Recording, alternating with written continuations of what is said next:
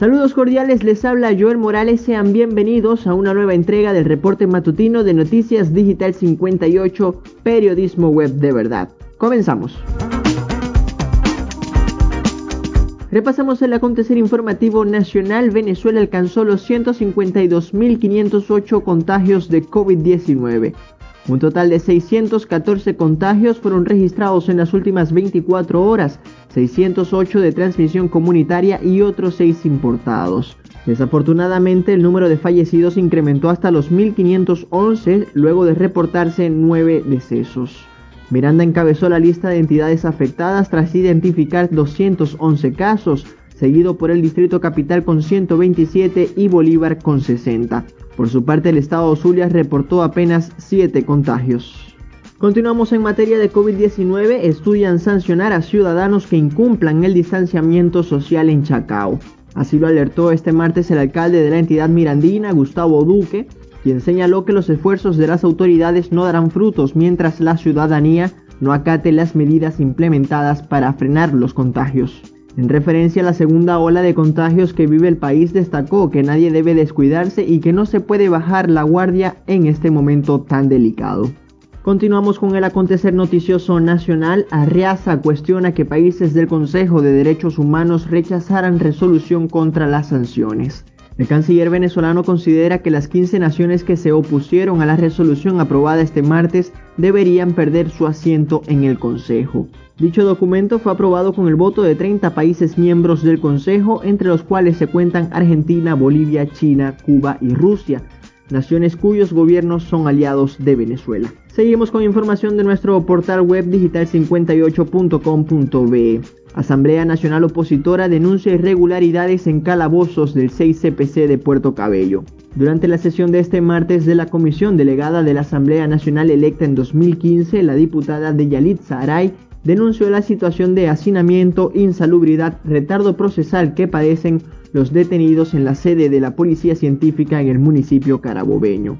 Los familiares de los detenidos acudieron a instancias judiciales para solicitar el traslado de los reclusos enfermos hacia un hospital, sin embargo permanecen sin obtener respuesta alguna.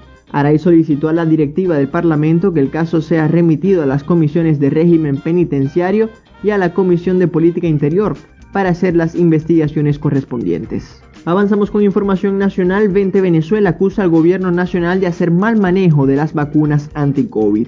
Este martes el partido político opositor emitió un comunicado en el cual acusa al gobierno nacional de un mal manejo de migajas de dosis de vacunas contra la COVID-19. En el documento la organización política exigió que los fármacos sean administrados a toda la población cumpliendo con los criterios y protocolos avalados internacionalmente y no con criterios politiqueros.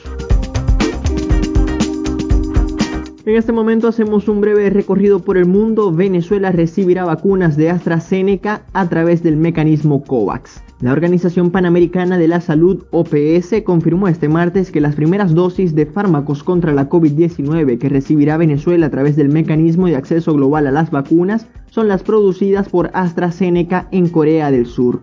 La información la dio a conocer el director del Departamento de Preparación para Emergencias y Desastres de la OPS, Ciro Ugarte, quien reveló que estas no son las que han presentado posibles efectos adversos. Permanecemos en Sudamérica, Brasil supera por primera vez las 3.000 muertes por COVID-19 en un día.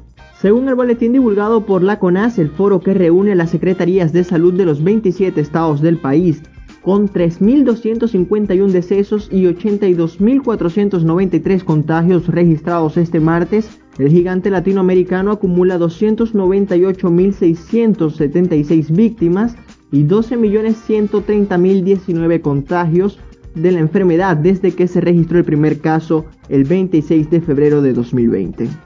Nos vamos hacia Norteamérica. Tiroteo de Colorado reactiva el debate sobre el control de armas en Estados Unidos.